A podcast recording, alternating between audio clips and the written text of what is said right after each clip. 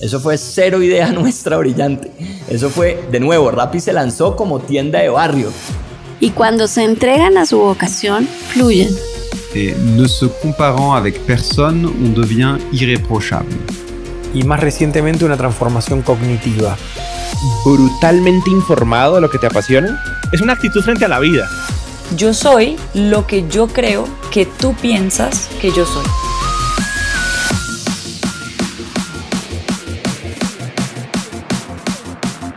Hola, hola, hola, soy Robbie J. Fry y este es otro episodio of The Fry Show.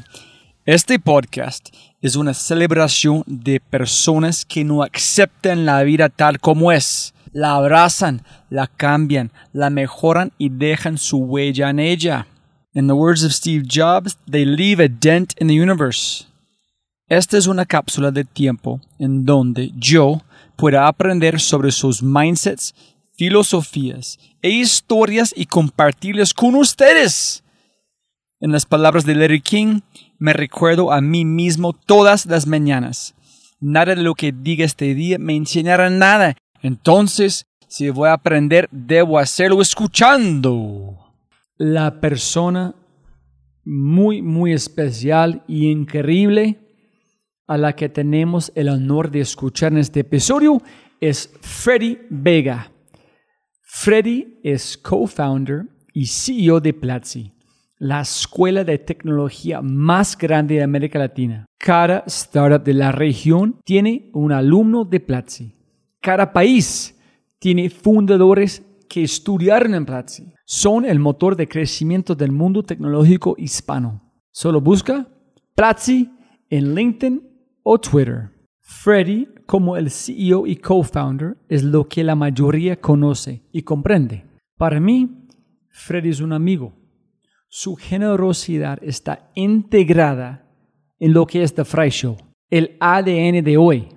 Otro punto de trivia de The Fry Show es que Freddy también fue mi invitado en el episodio 86 en octubre de 2018 episodio 53 en agosto de 2017, episodio 3 de marzo de 2016. En octubre de 2015, yo no tenía ningún podcast, solo una idea. Le pregunté a Freddy si sería un invitado en el podcast y me dijo que sí. Ese día nos sentamos en dos beanbags en la oficina de Platzi y platicamos. Mi español era espantoso, es decir, nivel super gringo. Mis preguntas no estaban pulidas y yo no era nadie. Todavía yo soy un don nadie. Pero, pero, pero, Freddy, por otro lado, mm, bueno, está en otro nivel, obviamente. Por lo tanto, después de seis años y cuatro conversaciones increíbles, tengo una pequeña, pequeña ventana a su evolución como persona. Freddy ya no es un fundador, mm, a mis ojos. Es un líder y superhéroe de todo lo que América Latina puede ser y más importante, será.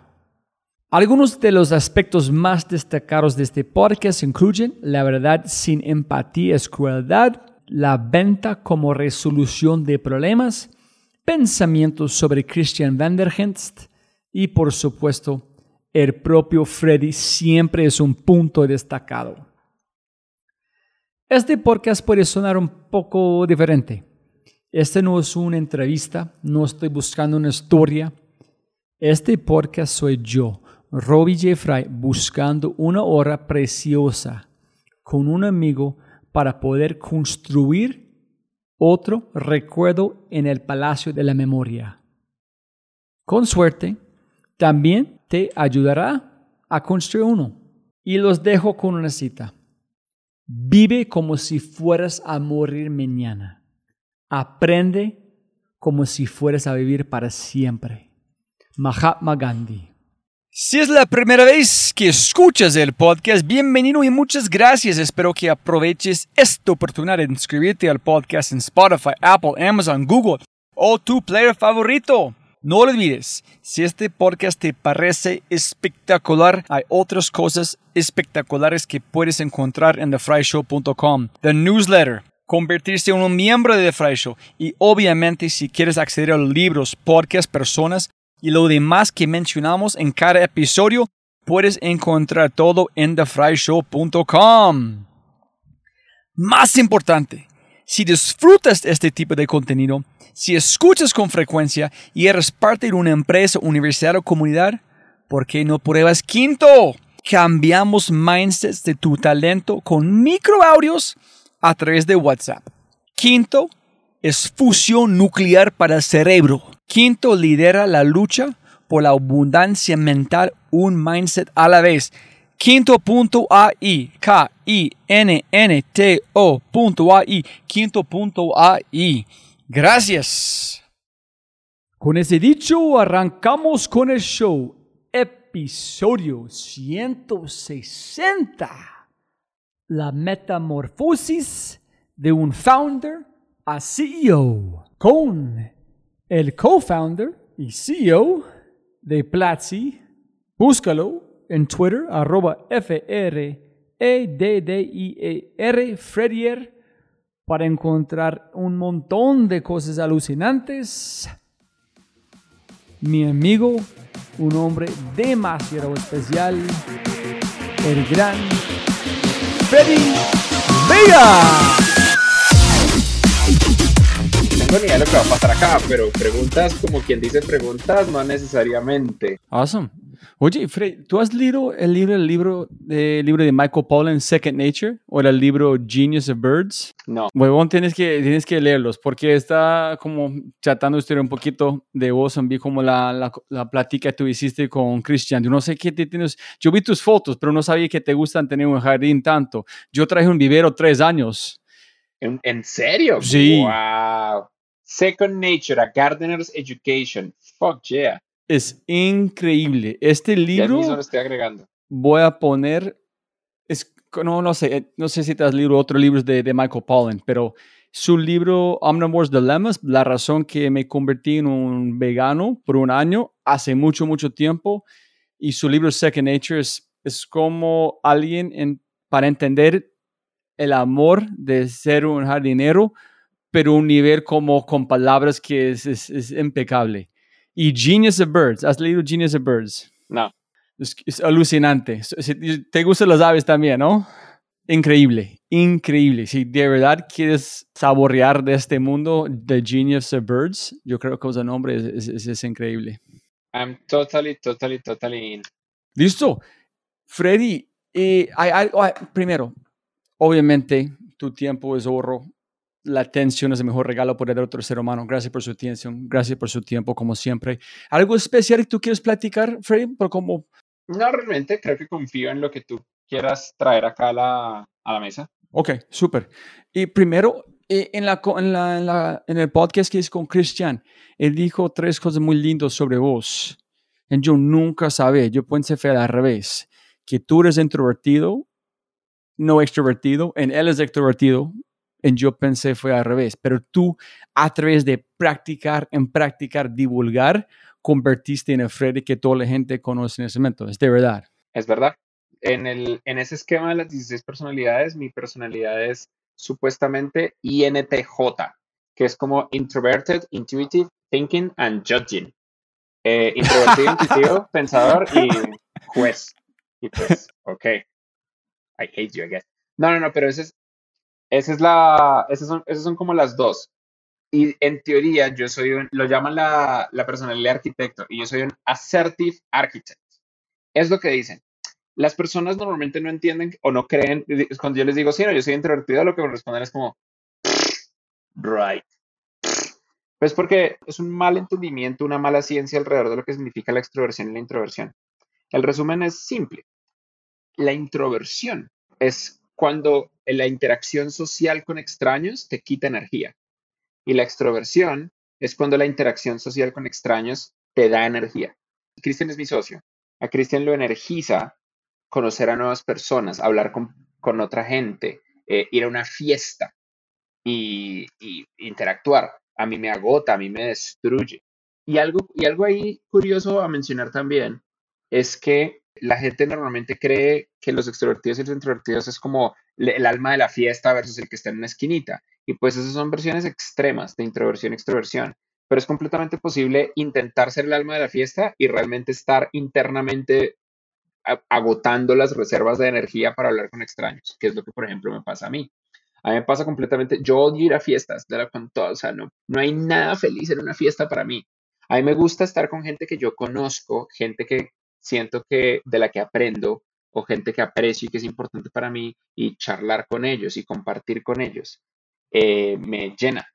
A mí me agota y me destruye estar como tratando de, todo el baile social es agotador. Y eso es introversión. Hay un otro libro que se llama Quiet, yo creo, de Susan Sí. Cain. algo- Sí, Quiet tal- es excelente. sí. Ese lo leí. ¿Sabes? Yo creo, Fred, yo perdí, no, no quiero decir perder, pero un gran cantidad de tiempo al alcohol y otras bobadas porque yo pensé que fue extrovertido a través de que la gente dijeron, pero me sentí terrible en yo usé alcohol para convertirme en este extrovertido falso. Porque yo pensé que la razón de extrovertido es tú eres bueno en público. No es, tú puedes ser bueno en público en ser introvertido pero la confusión de quién eres en cómo puedes entrar tú con sociedad, en este es como labels, fue muy duro. Cuando yo leí este libro fue, ah, shit, hay sentido. Puedes ser un buen líder como vos, un buen CEO, en ser 100% retiro. No significa nada en cómo tú puedes comportarse en público. Dicho eso, yo creo que sí hay cosas que si uno es un CEO tiene que superar. Y eso creo que es el trabajo más grande que yo he hecho. Y eso esa es la razón por la que la gente cree que yo no soy introvertido, sino extrovertido. Uno tiene que superar el miedo, el miedo a intentar cosas nuevas. Por ejemplo, el miedo a hablar en público. Eh, yo no tengo miedo a hablar en público. Yo realmente no siento nada cuando me paro ante un auditorio, no importa qué tan grande o qué tan pequeño es. Yo tengo total convicción de que puedo dominar cualquier auditorio. Pero eso no significa que sea extrovertido, simplemente significa que dominé el miedo de hablar en público. He dominado el miedo de interactuar a negocios con desconocidos, que es distinto a la interacción social con desconocidos. La interacción de negocios es más como el- hacer el pitch de lo que tú quieres hacer, entender las necesidades del otro, escuchar. Y también uno tiene que, no le debería uno dar vergüenza pedir ayuda. Ese es el más difícil, aunque eso es muchas capas. No es solamente un tema de introducción y extroversión, sino es un tema de que tanto uno creció en un entorno de pobreza. Eso creo que lo tiene que hacer un- una fundadora o un fundador para triunfar, si no va a estar muy difícil. Y montando este, este perfil que tú tuviste de, de juzgar, no sé si el último es juzgar, ¿cuál es INP? ¿Cuál es? Sí, es, es INTJ. O sea, yo, hay que aclarar acá que esto es medio pseudociencia. O sea, esto es ciencia, pero no hay como un montón de, de peer review y de No, no, falsificabilidad del, del cuento. Entonces, just, just keep that in mind. mi conexión allá no es, es cero allá, solamente es, tú dijiste en, en su plática con Christian una de las cosas más sabias que he escuchado. En- me- yo creo que vale la pena repetir aquí. En- fue lindísima. Es un poquito más contexto. Yo estoy releyendo el libro de Steve Jobs. Este man fue yo como la tercera vez. Cada vez que yo leo me siento distinto con la forma que él fue como un ser humano. Ese man, este man fue un hijo de puta. Pero al mismo tiempo convicción en que dijo. Pero tú dijiste en este, en este Charles, tienes que decir la verdad, pero para ser útil o en esta forma, no sé cómo es, con un gran dosis de empatía. Y yo nunca Sí. he pensado en esto. Es que para mí es decir la verdad siempre es mejor, pero nunca he pensado que tú puedes decir la verdad con empatía al mismo tiempo. Tú puedes eh, contarme dónde salió este, porque, porque para mí es muy, muy lindo este pensamiento. Eh, yo creo que salió de cagarla mucho. No, no- no creo, no creo que haya salido de un lugar particular. Es más como de mi experiencia tomando, cometiendo errores y tomando buenas y malas decisiones. Em, la, la frase es esta. La verdad sin empatía es crueldad. Viene de una cosa que a mí me desespera, a mí me desespera un poquito cuando las personas toman las lecciones de Silicon Valley sin entender lo que hay detrás de ellas. Entonces hay una lección de Silicon Valley que todo el mundo repite y es el radical candor, que es como la honestidad radical. Y básicamente la teoría dice, si uno es radicalmente honesto con la gente, un- es más fácil que las personas entiendan la verdad y la realidad que cuando uno simplemente como que intenta, como que le da miedo a los sentimientos de las personas. Básicamente el resumen es, es mejor para la gente decirles la verdad decirles la verdad de lo que está pasando y decirles la verdad de lo que uno cree y al darles feedback. Y eso es cierto, con un asterisco. En general la gente no quiere la verdad, en general lo que la gente quiere es empatía, lo que la gente quiere es que la entiendan. Y muchas veces la verdad no es completamente objetiva, no siempre, hay cosas donde 100% es objetiva la verdad, como por ejemplo las ciencias duras. Para poner un ejemplo, si una persona está teniendo un mal comportamiento en una compañía o en su trabajo, con amigos o lo que sea, uno no sabe si se le está muriendo la mamá, uno no sabe si tiene long COVID y entonces tiene efectos degenerativos por haber tenido coronavirus. Uno no sabe si tiene otras circunstancias internas. Uno tiene que decir la verdad, eso es verdad, pero uno no tiene que ser cruel al respecto de decir la verdad a las personas. El ejemplo que yo normalmente usaba era el ejemplo de, imagina que conoces a alguien y, esa persona eh, no se baña los miércoles, y entonces los miércoles, todos los miércoles huele feo. Eh, y, no has, y no has desarrollado una confianza mutua, un rapport entre ellas. Entonces, Radical Candor se le debe decirle, oiga, usted huele inmundo. Y eso es verdad. Y chévere que se lo hayas dicho, pero entonces esa persona va a generar una reacción negativa contigo. Porque es como, sí, yo huelo inmundo y los miércoles huelo horrible y esta persona me lo dijo y me hizo sentir mal. Entonces, le ayudaste y el costo fue sacrificar la relación. Por otro lado, acercarte y decirle con total empatía, oye, he notado que los miércoles eh, hay como problemas en tu, eh, pues lo he notado yo, no sé si lo notado otras personas, y es que como que tu olor es distinto. Y me gustaría entender si esto es una elección personal. Es completamente distinta la aproximación. Pero también pasa que la gente quiere lecciones rápidas. La gente quiere como el truco fantástico que hace que yo sea una profesional espectacular. El hack de dos segundos que puedo repetir. Y hay uno que otro que es así, pero en general la vida no es así. En general la vida es más alrededor de cómo construyes relaciones con personas. Y la gente no le quiere hacer construir relaciones con personas porque eso requiere tiempo, eso exige tiempo y dedicación. Y no, para ese momento más bien hago otras cosas o quién sabe qué. Hay dos formas de lograrlo. Una forma es la forma corta y la otra es la forma larga. La forma corta es gritarle a la gente. Como, oiga, dígame la verdad, no sea pendejo. Y la forma larga es crear seguridad psicológica. El único equipo de trabajo en el mundo que ha usado ciencia, ciencia profunda, para entender cómo se crean los mejores equipos de trabajo en la historia es Google. Google, Google trabajó con equipos de psicología y, economía y management de Harvard y Stanford y lo publicaron en un artículo en la revista del New York Times. Ese artículo se llama Google's Quest for the Perfect Team. En el artículo, ellos evalúan la composición de muchos equipos dentro de Google. Evalúan la composición desde una perspectiva de diversidad, qué tan, qué tan diversos son. Entonces los equipos diversos tienden a ser más efectivos, pero también hay equipos homogéneos con cero diversidad que terminan siendo efectivos. Entonces, what the fuck.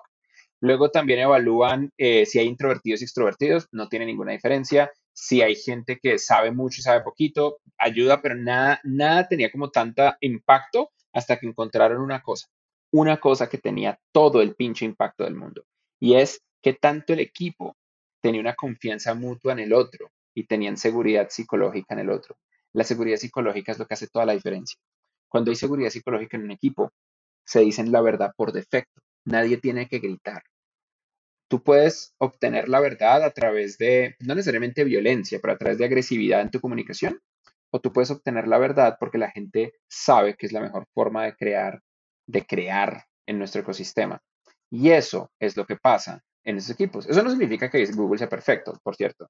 Google hizo esto, esto por un tiempo largo y ellos han tenido momentos donde la han cagado y se han equivocado en su implementación y todas las empresas a medida que crecen inevitablemente pierden un poquito de su espíritu. Eso no se puede, no se puede evitar, es un efecto colateral de crecer. Pero Google sí que lo intentó y lo intentó con lo dando, haciendo su mejor esfuerzo and it kind of worked. Y eso sería, creo yo, una de las cosas que vale la pena mencionar, que se puede hacer el tema de la, confianza, el tema de, decir la verdad, sin necesidad de sacrificar el bienestar de la gente usando seguridad psicológica. Chévere. ¿Y Frey, estás feliz con su cultura en Platzi o cambiarías algo hace mucho tiempo para sembrar este como masa crítica que tienes en este momento? Sí, hay pocas cosas en las que yo soy elitista y la única en la que soy realmente muy, muy, muy elitista es en la cultura de Platzi. Yo creo que la cultura de Platzi es excelente. Yo no, yo no quiero decir que yo no quiero decir que nosotros tengamos que, o sea, que ya lo logramos. No, obviamente hay muchas cosas que mejorar. hay un par de cosas que son cosas más que todo conectadas con software y conectadas con métodos internos de escalabilidad. Pero en general, yo creo que la cultura de Platzi, la cultura de Platzi es lo suficientemente buena que nosotros constantemente la publicamos de manera abierta. Ustedes quieren implementar una cultura como la de Platzi en sus compañías, vayan a platzi.com diagonal cultura. Un artículo que explica rápidamente eh, cómo implementar nuestra cultura. Entonces, sí, nuestra cultura, creo que nuestra cultura es uno del superpoder más importante que tiene Platzi. Pero ese solamente es tu punto de vista o los puntos de vista de ustedes en el espejo, porque ustedes construyen la cultura solamente natural en tiempo real, no fue algo planeado, si yo entiendo. No, no, no, no, no, no, no, no. creo que haya. A ver, hay cosas que planeamos. Uno, uno no planea necesariamente elementos culturales porque la cultura emerge de la gente que uno contrata. Pero si nosotros planeamos los valores de la compañía y planeamos los principios fundamentales a través de los cuales contratamos a la gente. Y eso termina siendo el filtro del que deriva en, el poder de la cultura. ¿Cuáles fueron los, principios, los principios, dos o tres, que vos y Cristian dijeron sí o sí, eso es, que fue sin duda nada que cambió en todo este tiempo de Platzi? Tres. Em, ownership, positivism, and relentless intellectual curiosity. Es decir, apropiación, positivismo y una curiosidad intelectual implacable. Apropiación es el más difícil de entender, pero hoy descubrí una forma fácil de explicarlo. Apropiación es que cuando tú tienes una misión, un trabajo que cumplir, no te importe cumplir el trabajo, sino te importe el resultado de ese trabajo.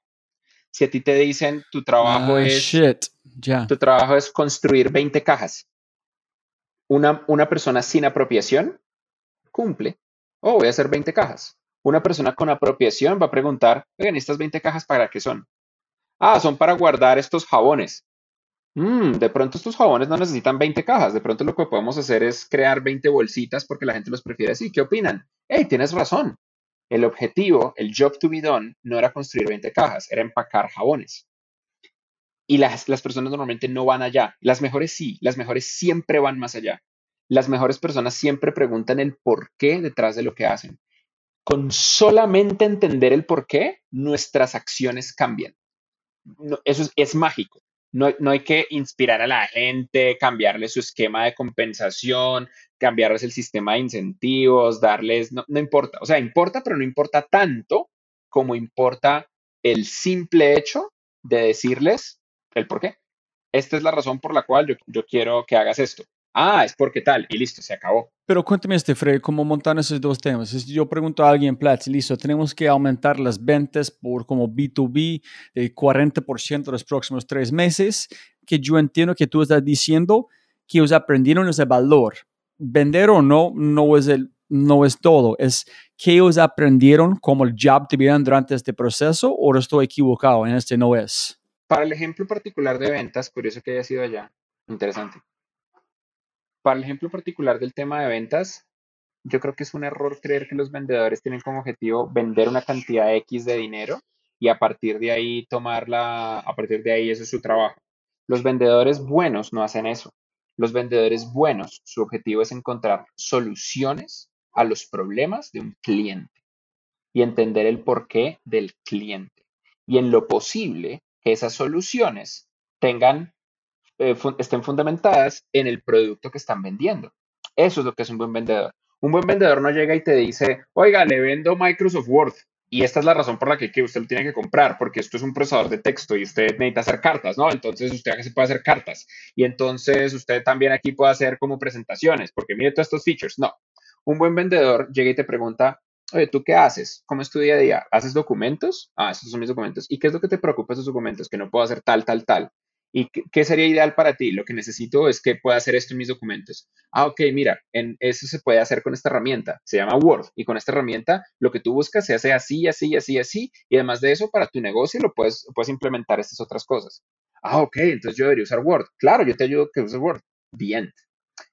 Los vendedores, su trabajo es solucionar problemas de clientes idealmente usando el producto que están vendiendo. Que tú quieres que sus, las personas que están en Platzi pregunten a vos por qué para ayudarte a articular qué es en tu mente o es tu responsabilidad antes de articular el por qué a ellos. Yo no espero que me lo pregunten a mí, pero yo espero que lo pregunten. Yo espero que les interese. Y ownership significa, no simplemente, no, no es suficiente para que tengas ownership, entender el por qué. Para que tengas ownership, entiendes el por qué y te apropias del resultado. Entonces, por ejemplo, te contrato para que manejes campañas de performance. ¿Por qué? Porque Platzi tiene que crecer. ¿Por qué? Porque tenemos una misión de cambiar la economía de Latinoamérica. ¿Y por qué performance? Porque es un canal de adquisición. ¿Cómo funciona el canal de adquisición? Le colocas plata a tipos de anuncios en diferentes categorías. ¿Y cuáles son las variables que importan? O sea, ¿cómo se va a medir que mi resultado funciona? Pues las variables son ventas. Vamos a ver si estamos realmente convirtiendo esos anuncios en ventas. Y la otra variable es cuánto nos cuesta adquirir cada usuario porque sería un scam si, estamos, si nos cuesta más caro de lo que estamos obteniendo de dinero. Ah, entonces es un tema de CAC y es un tema del TV. Entonces, eso es lo que la gente, lo que yo tengo que acelerar. A partir de acá, si yo logro bajar el CAC y aumentar el LTV y aumentar la cantidad de usuarios, ¿puedo hacer lo que se me dé la gana? Sí, por supuesto. The end. Ok, listo. Y para hacer como un salto, ¿cuáles son las tres características que más admiras de Cristian? La misma pregunta que yo pregunté a él. La más importante es que Cristian es la persona más honesta y confiable de la faz de la tierra. Es impresionante lo honesto que es Cristian. Cristian es honesto a un borde en el que es un nerdo de lo honesto que es. Es impresionantemente honesto, es admirablemente honesto. Es, es un privilegio trabajar con una persona con el nivel de honestidad que tiene Cristian. Esa honestidad es, es espectacular, espectacular creo que lo, que tiene Cristian en particular es que él es honesto y ético. La ética de Cristian es impresionante. Eh, y la honestidad es, la honestidad es muy simple, es decir la verdad cuando no te conviene. Eh, y, y, la ética que tiene es que él siempre, él siempre prefiere tomar una decisión que lo cague a él antes de cagar a otra persona. Cristian es muy impresionante como cuando quiere que algo ocurra no se rinde. Eso me parece, eso de hecho uno de nuestros valores es literalmente never give up, aunque yo creo que lo vamos a cambiar, porque no es tan positivo en, para ciertos casos. Sometimes you should give up. Really? Uh, Otra pregunta, when? When it doesn't work. A veces, a veces las ideas no funcionan y en ocasiones uno está tratando de hacer funcionar algo que no iba a funcionar nunca en la vida. Eh, en esos casos vale la pena rendirse. Son pocos los casos, pero pasa. Pero igual ese no es el punto. Creo que Cristian, Cristian es Cristian es implacable en cuanto a lograr triunfar en cosas donde, donde él siempre ha querido triunfar o lograr los objetivos que siempre ha querido lograr. eso es muy increíble. Y lo otro que tiene Cristian es que él siempre encuentra una forma muy creativa de arreglar un problema. Eso también es medio uncanny. Cristian ve, Cristian, y una vez te lo dices como todos somos una bola de huevones, eso era obvio, y solo Cristian lo vio en, febrero del 2020, cuando todavía no había pasado nada por acá. En febrero del 2020 viene Cristian y me dice de un momento a otro, Freddy, estoy aquí en Taiwán y aquí todo el mundo está con máscaras, están empezando cuarentenas y este virus es más serio de lo que la gente cree. En Taiwán la gente piensa que China está mintiendo y normalmente Taiwán no se equivoca al respecto de esto.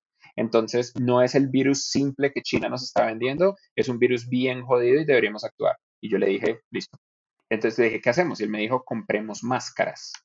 Compremos máscaras en masa para todo el equipo y empecemos a transformar el equipo para que sea un equipo 100% remoto. Y hijo de puta, ok, está bien, hagamos nuestro mejor esfuerzo porque sea un equipo 100% remoto. Y entonces empezamos a trabajar alrededor de qué significa convertir a Platzi en remoto, pero no lo hicimos al 100%. Cuando empezaron otros países del mundo a cerrar fronteras, y dije, sí, ok, a partir de este momento esto está muy en serio y ahí mandamos a todo el mundo a ser completamente remotos. Y gracias a eso y a nuestra reacción inmediata, creo que logramos aplacar lo, que, lo peor que pudo pasar. Y estábamos preparados, estuvimos preparados mucho más rápido de lo que el resto del mundo estuvo preparado. ¿Y cuánto tiempo demoraste en convertirse más o menos como remoto? ¿Fue duro o fue sencillo con la mentalidad que tiene Platzi? Algo chévere que tiene Platzi es que nosotros ya éramos un equipo distribuido. Ya teníamos gente que trabajaba en remoto, eh, gente en San Francisco, en México, en Colombia y algunas personas desplegadas en otros países. Entonces ya había una estructura que nos permitía simplemente usar esa estructura. Y funcionó, funcionó de frente. Entonces lo único que hicimos fue maximizarla. Sí nos costó un montón, por ejemplo, enviarle hardware a las personas que lograran llevarse las sillas, los monitores, darles como todo el apoyo táctico de equipo que era necesario para que tuvieran acceso en sus casas a lo que necesitaban para poder triunfar. Eso sí tomó un poquito de tiempo, pero no fue tan difícil tampoco. De hecho, fue relativamente rápido y una vez logramos todo eso, el resto empezó, empezó a pasar como en cascada. Ok, brutal. Y Freddy, las últimas como preguntitas a este futuro es, quiero aprovechar tu mente, en es decir, ¿dónde ves la educación? ¿Cómo lo ves la saturación, si es normal, está bien por todos, en cuál es la educación por los niños. ¿Hay una evolución por los como kindergarten o este siempre van a mantenerse como es? ¿En cuál es este futuro que tú ves de todos esos actores? ¿En dónde vamos en los próximos pasos? ¿Tienes hijos en edad de kindergarten? Yo tengo como una niña que tiene eh, 9 y el otro tiene como 6.4. Eso normalmente cuando las personas en la industria de la tecnología les importa la educación es porque se volvieron padres. Eso es como una ecuación, es quid pro quo. Esto pasa, entonces esto me empieza a preocupar.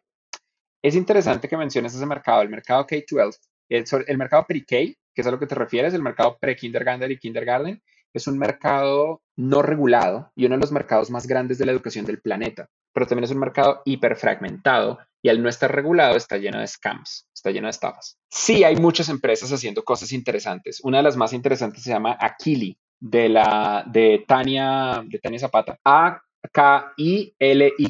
o aquili.co. Ellos están creando un sistema hiperpersonalizado de actividades educativas, tanto para padres como para niñeras y como para niños individuales entre los 0 a los 11 años con ciencia detrás. Me parece, me parece espectacular y me parece muy responsable lo que están haciendo. Es como el ejemplo más grande que estoy viendo. Pero la realidad es que históricamente no vemos mucho alrededor de este campo. Primero porque está lleno de scams y segundo porque la persona promedio, eh, le gusta este cuento del que estamos hablando, eh, no quiere invertir, no quiere ponerle dinero a esto. Piensa que esto es responsabilidad del colegio, pues es responsabilidad de, de alguien más pero no responsabilidad de ellos, no es una inversión que ellos tengan que hacer en sus hijos. Y no porque no, no quieren invertir en sus hijos, sino porque ya están haciendo muchas otras cosas. Ya tengo que darle comer, darle comida, llevármelo al cine, ponerle ropa y la vaina, encima de todo eso toca hacerle como es que una aplicación, no joda. Entonces es la razón por la que casi siempre no hay tanta inversión en ese sector.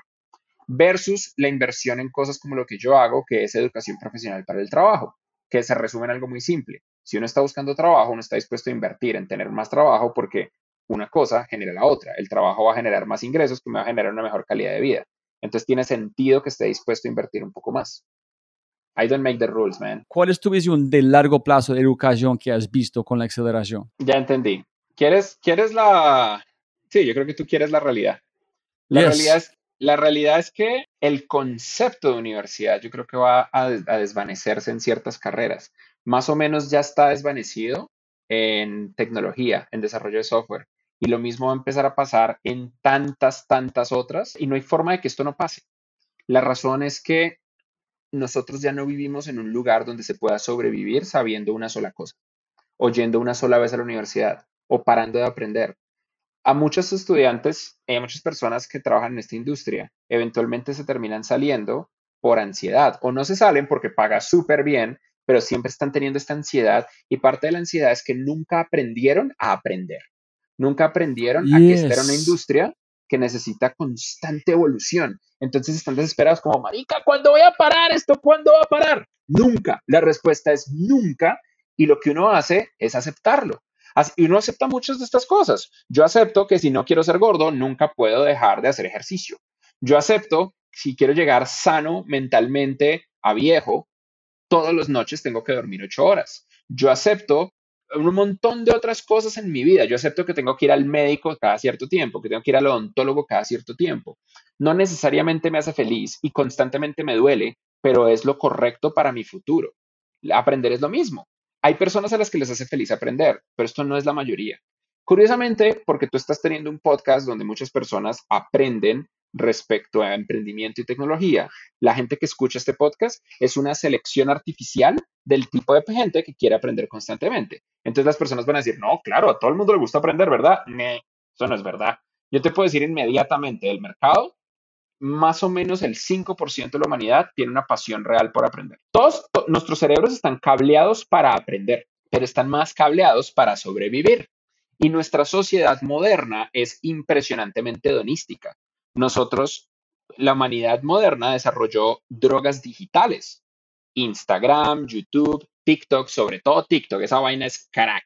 Son metanfetaminas directo al, a la arteria principal. Nosotros desarrollamos drogas digitales que, que, generan una adicción extrema, una adicción tan poderosa que no las podemos soltar, que estamos activándolas todo el tiempo. Intenten estar más de 48 horas sin un teléfono, en una, no en el campo, porque eso es trampa, están en el campo. Intenten en una ciudad estar más de 48 horas sin un teléfono. La gente se va a desesperar.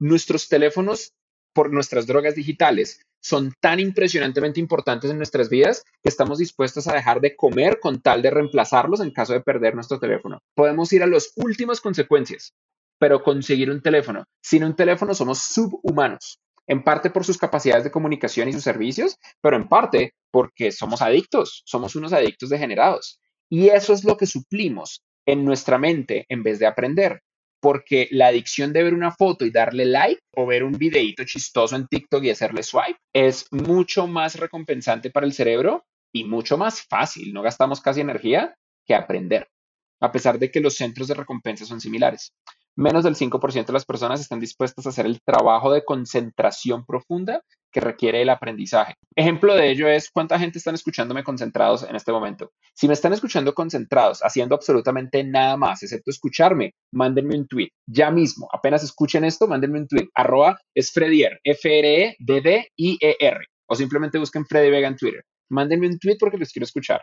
Pero la realidad es que probablemente no. Ustedes probablemente están lavando la losa, conduciendo. De hecho, peor aún, estoy seguro que ni siquiera estaban escuchando el podcast y este break de repente les hizo decir, ¿qué, qué, qué, qué, qué, qué? Y devolvieron el audio para tratar de escuchar qué fue lo que dijo este man. Porque así es como estamos de jodidos. La gente no quiere aprender. Nuestra humanidad evolucionó por una ruta donde al crear drogas digitales hiperadictivas, no estamos permitiendo a la gente aprender. Entonces la gente no aprende a aprender y se estrellan contra la realidad de que la tecnología no para de avanzar y se joden. Viven con ansiedad, viven con estrés, viven con síndrome del impostor. ¿Quiénes triunfan? Triunfan las personas que no tienen problemas con esto. la generación actual que está descubriendo esta vaina de la educación por ciclos es un scam. La educación por ciclos es una cosa del siglo pasado que la única razón por la que lo hacemos es porque los gobiernos tienen miedo de romper el sistema de empleo seguro que le generó a los profesores y el sistema de guardería que le generó a los papás. Entonces, pues esa es la única razón por la que mantenemos este sistema de educación por ciclos donde incidentalmente estudio con mis vecinos pegado, pero aparte de eso, esta vaina pues, no sirve. Esto es más fácil yo aprender a mi propio ritmo y es más fácil nunca parar de aprender. Esa nueva generación no va a tener el concepto de un grado, el concepto de un título, de un diploma, de una certificación. Esa generación va a tener más el concepto de una industria, de una vertical, de una serie de skills, de experiencias. Y yo creo que es la generación que va a dominar el futuro. Y la, mira, tú dijiste que es, ¿qué porcentaje tú crees, Freddy, que quieren aprender de verdad? ¿5% tú dijiste? Sí, 5%. Mira, yo creo que René eh, Serrano es como fondeador, es como un amigo, yo creo que es amigo de Platz, ¿verdad? Sí, sí, sí, nosotros invertimos. Sí, él, este man, estamos hablando de, de eso. Yo creo, creo, no sé, yo creo que algo más al fondo de aprender. En, él dijo, el poder más espectacular es la curiosidad. Dice, no, hermano, dime la verdad. Ese es como todos dicen, dicen ese. Entonces, él dijo, no, asombrar a la vida. Yo creo que esto es aprender. Es que tú quieres aprender porque tú ves magia en algo. Es que cuando yo empecé a tratar de entender la programación, yo vi magia. Cuando yo empecé a entender cómo funciona, fue asombrar en entender la cantidad de trabajo atrás de todas las cosas que yo usan. Entonces, para mí, aprender es para asombrarme a la vida. En como eh, Leonardo da Vinci tuvo una lista de cosas a aprender durante la semana. Algo. En esta lista una fue con la lengua, cómo es la lengua de un picaflor.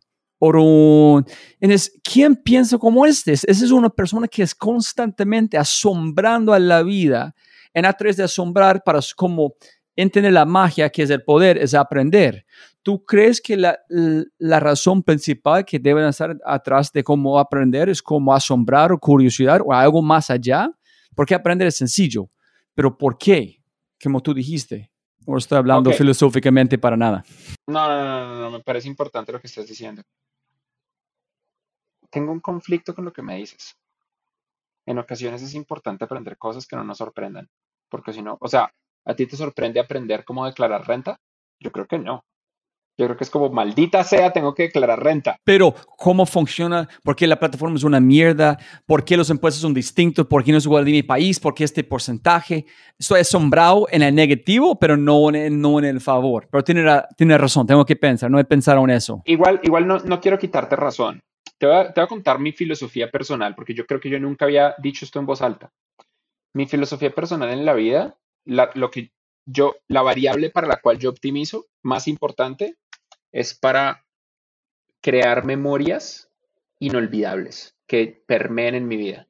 Por ejemplo, ¿por qué le dije que sí? A mí me invitan un montón de podcasts y yo no, lo, yo no voy, porque no, los podcasts gastan un montón de tiempo Mucho, y el, y, el, y el retorno de inversión es cercano a cero para el entrevistado. Pero tu podcast en particular, eso es verdad, eso es verdad. Los, o sea, para ti estoy seguro que es súper cool, pero para mí, this doesn't work for shit. I'm not doing anything, anything. Pero, pero, o sea, pero ¿por qué vengo a tu podcast? Vengo a tu podcast porque yo recuerdo haber grabado el primer podcast contigo. Grabar un podcast contigo es una experiencia. Tú tienes unas preguntas muy interesantes que me hacen reflexionar respecto a quién yo soy como humano y a lo que yo creo de manera fundamental, que, que es distinto a otros podcasts.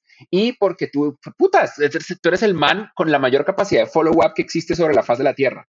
Qué increíble. O sea, yo, yo creo, yo, yo desearía que mis ejecutivos en ventas tuvieran la capacidad de follow-up que tú tienes. Jesus Christ. Entonces esa combinación de cosas hace que, que me encante venir acá. Y eso me generó una reacción. Y la reacción es, yo recuerdo haber grabado un, un podcast con Rob. Esa vaina me quedó en la cabeza. Fue una memoria de largo plazo. Yo creo que lo voy a recordar por mucho tiempo. Y esa es mi, esa es mi estrella del norte en la vida. Yo hago las cosas si me van a generar una memoria única. Eso también me hace cometer errores, porque uno puede generar memorias únicas tomando unos riesgos donde uno termina cagándola de maneras nuevas y espectaculares. Pero intento no cagarla. Yo intento siempre como tener la perspectiva de que uno siempre debería hacer las cosas que no lo lleven a la ruina. Pero mientras, y esto no me lleva a la ruina. Eso, por ejemplo, hace que yo esté intentando volar aviones. Yo más o menos tengo las bases de cómo se vuela un avión y he volado aviones unas 10 veces y helicóptero. Esa es la razón por la que, por ejemplo, yo me aventuro a una ciudad completamente nueva.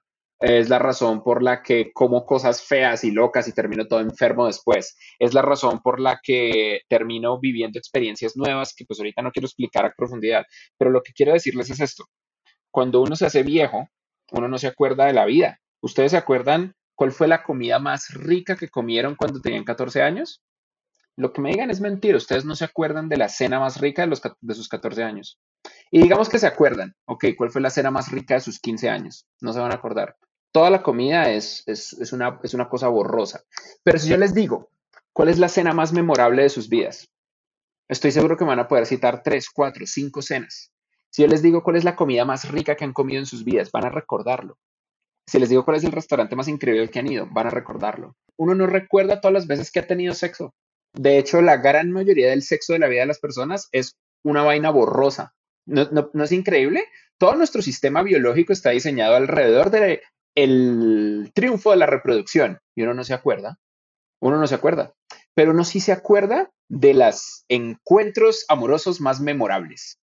Uno no se acuerda de todos los días de trabajo en una compañía, pero uno se acuerda de los jefes que le cambiaron la vida a uno, que pivotealmente lo hicieron a uno crecer, o de los compañeros de trabajo que para bien o para mal hicieron algo increíble. Entonces, yo especializo la forma en la que busco experiencias en la vida alrededor de experiencias memorables. Cuando uno es viejo, uno solo se lleva eso.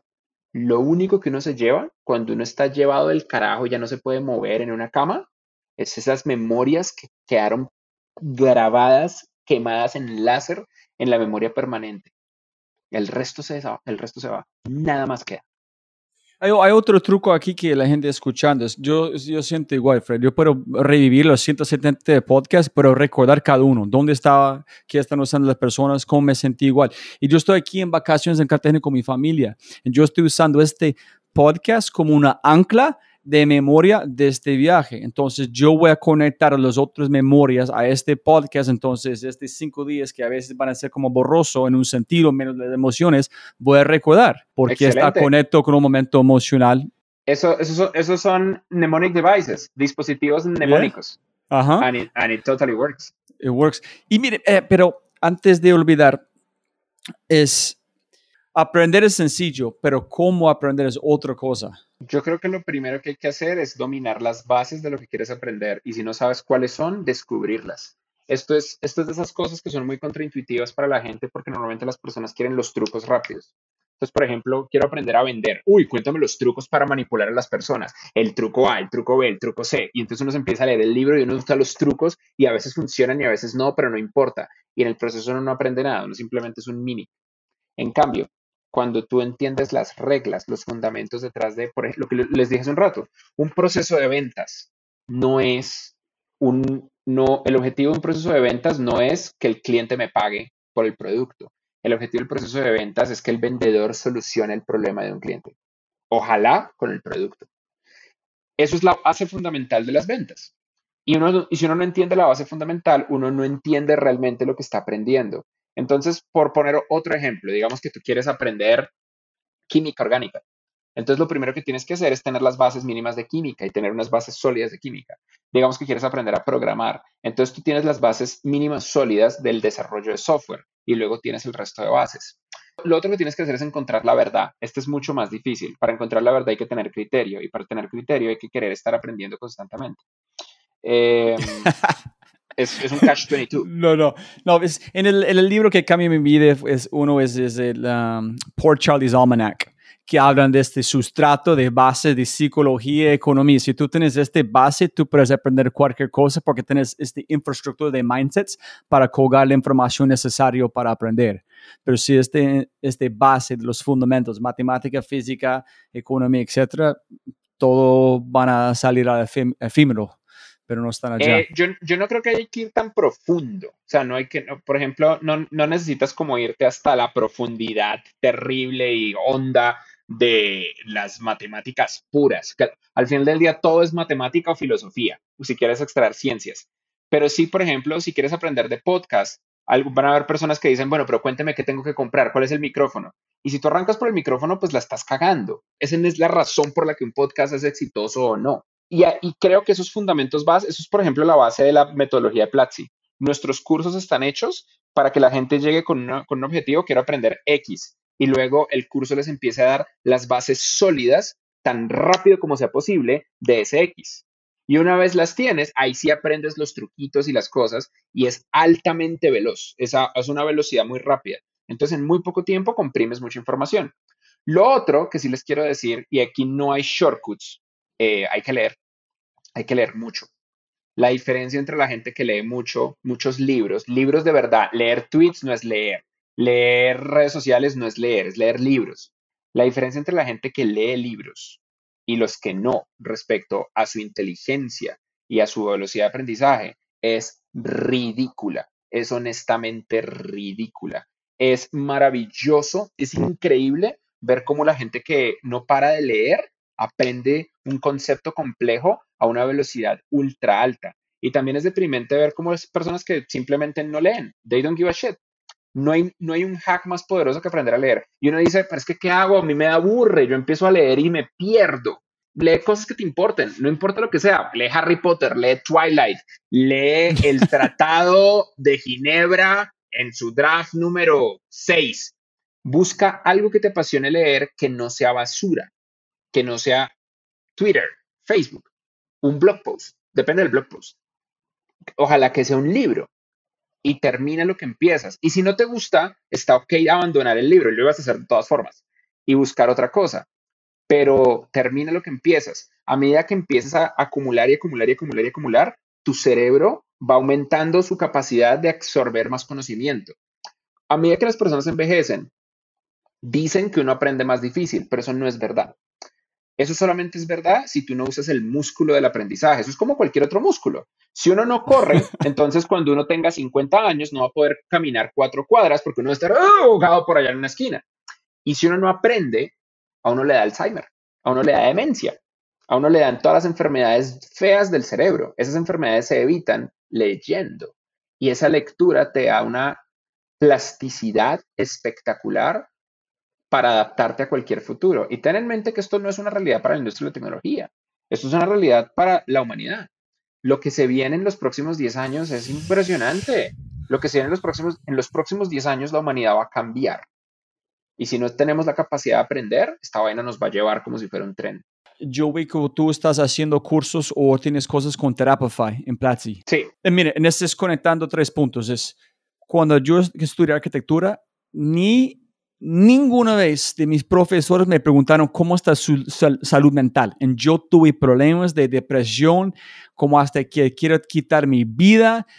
Nadie me importaba de cómo estoy como un ser humano. Yo veo que ese debe ser igual en un startup o peor pero nadie está hablando. Entonces, en tus clases de Platzi tú tienes pop-ups. Hey, ya viste cinco cursos. Quiero saber cómo estás como una persona. Si te, te sientes mal, mi recomendación es escuchar este curso con Trapify solamente para sentirte diferente o entender cómo te sientes. O es un, una opción o es parte de lo como metido de la currículum normal. Ah, buena pregunta. Nosotros lo que hacemos es que nosotros tenemos un algoritmo interno que se llama Caliban eso no importa. Lo que importa es que es un sistema de inteligencia artificial que va aprendiendo de cómo aprendes y te va sugiriendo nuevos cursos y nuevas materias que aprender. Nosotros le hicimos un tweak a Caliban para que se pueda siempre agregar nuestros cursos de soft skills y sobre todo nuestros cursos de mejora humana. Hay, hay cursos que nosotros queremos que la gente tome. El curso de manejo del tiempo, el curso de inteligencia emocional y el curso de manejo de la ansiedad. Esos, cursos, esos cursos son importantes porque si las personas los toman, va a ser más fácil para ellos adaptarse a estas cosas terribles. O sea, optimizamos cada una de estas cosas para que las personas tengan ese acceso. En Platzi un problema es que Platzi es muy barato. Para mucha gente va a decir que Platzi es carísimo, pero la realidad es que es muy barato. Cuando digo que es muy barato, lo que me refiero es que tenemos una cantidad limitada de cosas que podemos hacer de manera individual por estudiante porque pues simplemente el, margen no da. Entonces no podemos dedicarle un terapeuta al estudiante. Pero lo que sí podemos hacer es optimizarle la vida para que puedan, estoy tratando de encontrar las palabras correctas. No los forzamos a tomar nuestros cursos de ansiedad o de manejo del tiempo, de inteligencia emocional o los otros que hay, pero se los sugerimos de la manera lo suficientemente fuerte como para que tomen esa decisión. Y lo que sí hacemos es que todo Platzi está optimizado para minimizar la cantidad de ansiedad.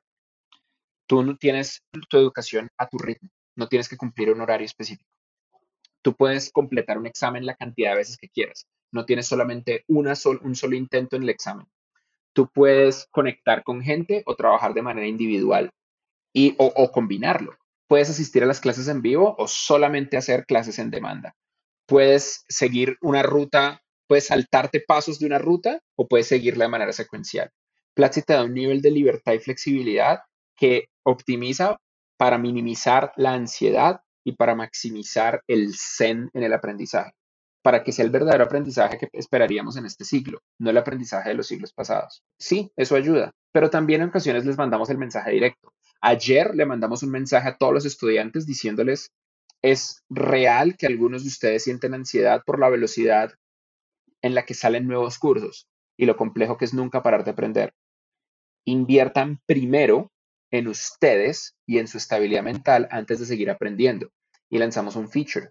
La gente puede, sin perder dinero, pausar su suscripción por el tiempo que necesiten para estar mejor, para volver a centrarse y luego despausarla. No pierden nada. Ah, Nosotros perdemos dinero, pero ellos no pierden nada.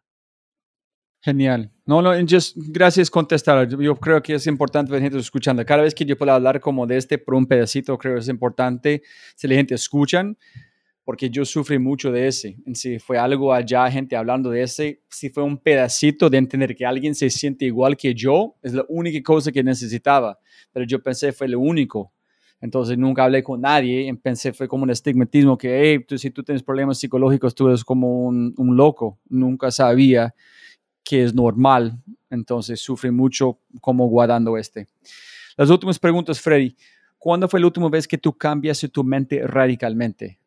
De verdad.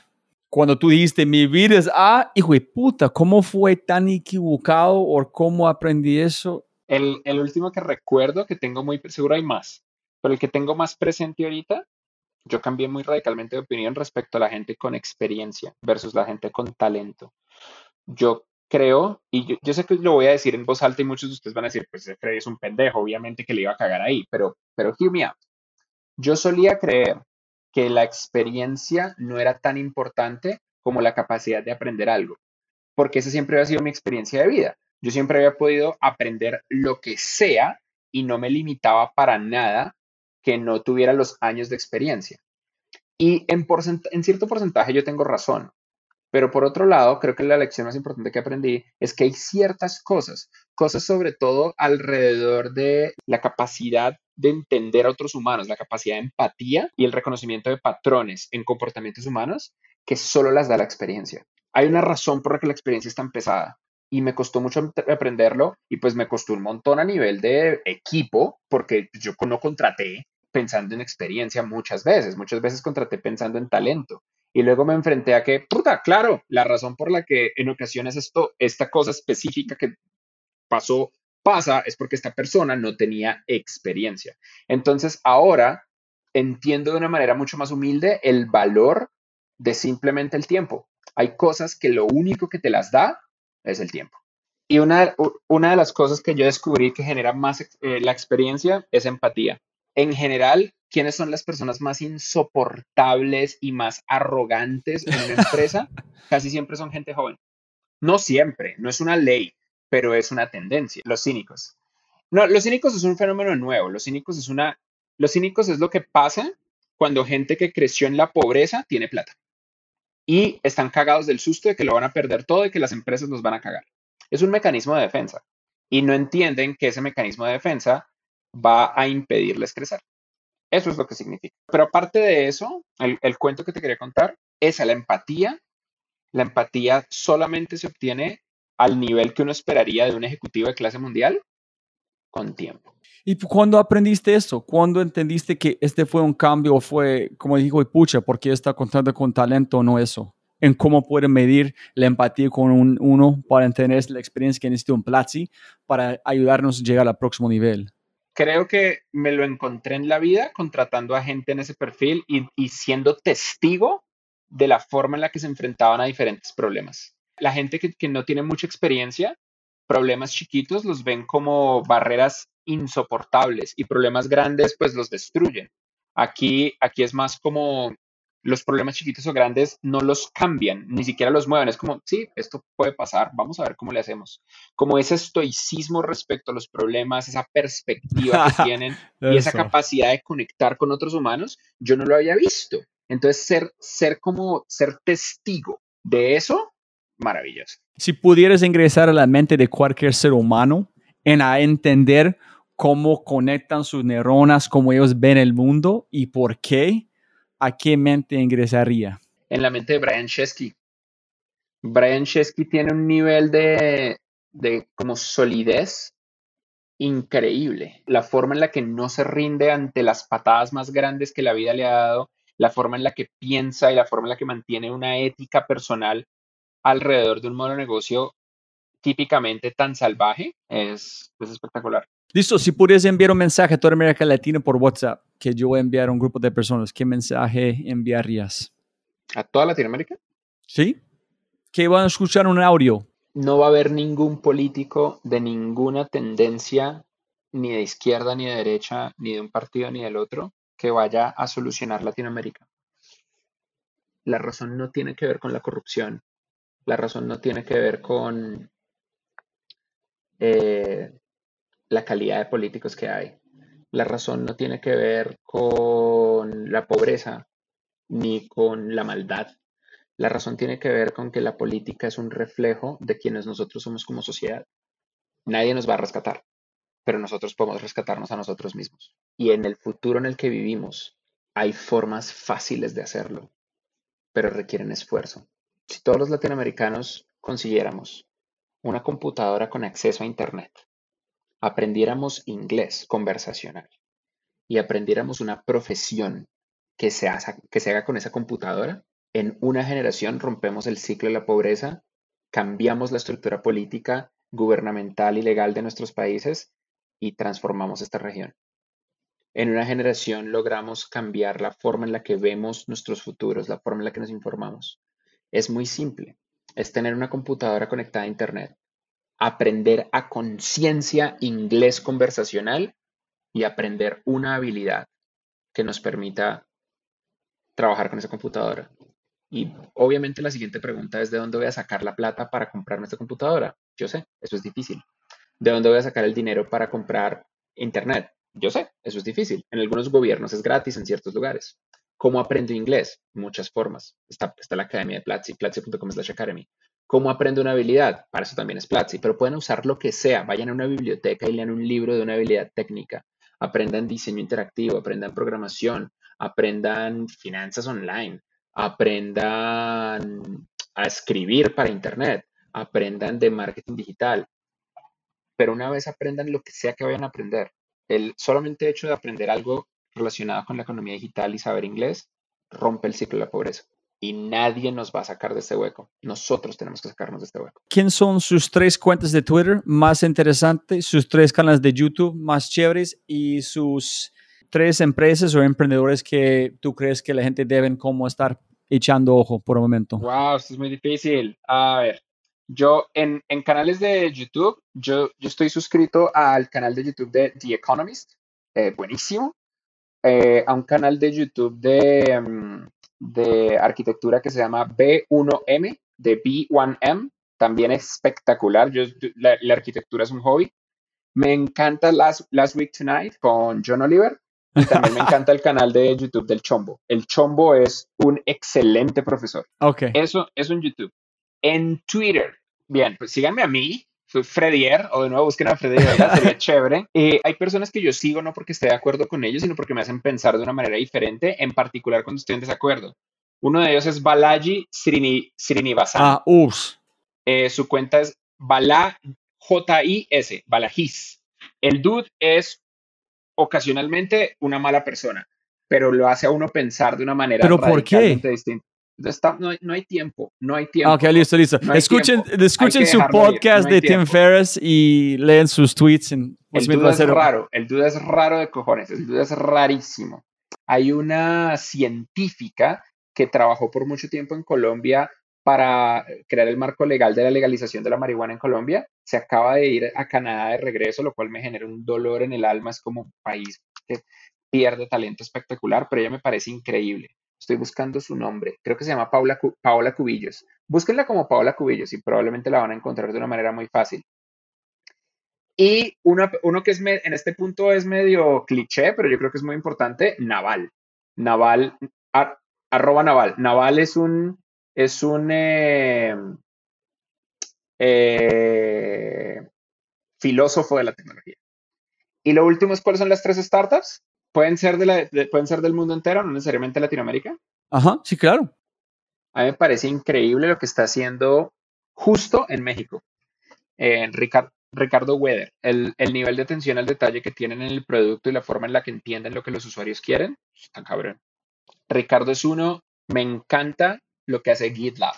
Sid Sibrangi, yo soy muy amigo de Sid, el fundador de GitLab, y lo que hace, lo que hace Sid en GitLab es como magnífico. GitLab lo que me gusta es que ellos crearon mucho de lo que nosotros hoy usamos como best practices de cultura remota. A mí me parece increíble la forma en la que creció Notion.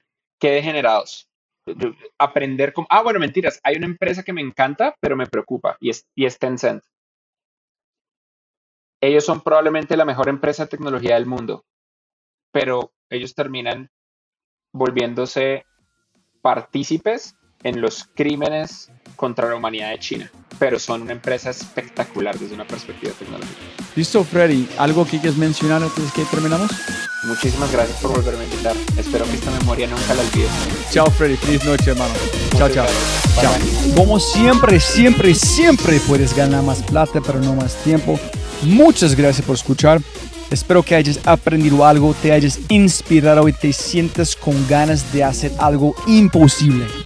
No olvides, si este podcast te parece increíble, hay otras cosas maravillosos o maravillosas que puedes encontrar en thefryshow.com, el newsletter, convertirse en member o miembro de Fry Show y obviamente si quieres acceder a libros, podcasts, personas y lo demás que mencionamos en los episodios, puedes encontrar todo en thefryshow.com. Y con ese dicho, hasta el próximo episodio. Chao, chao, chao. Chao.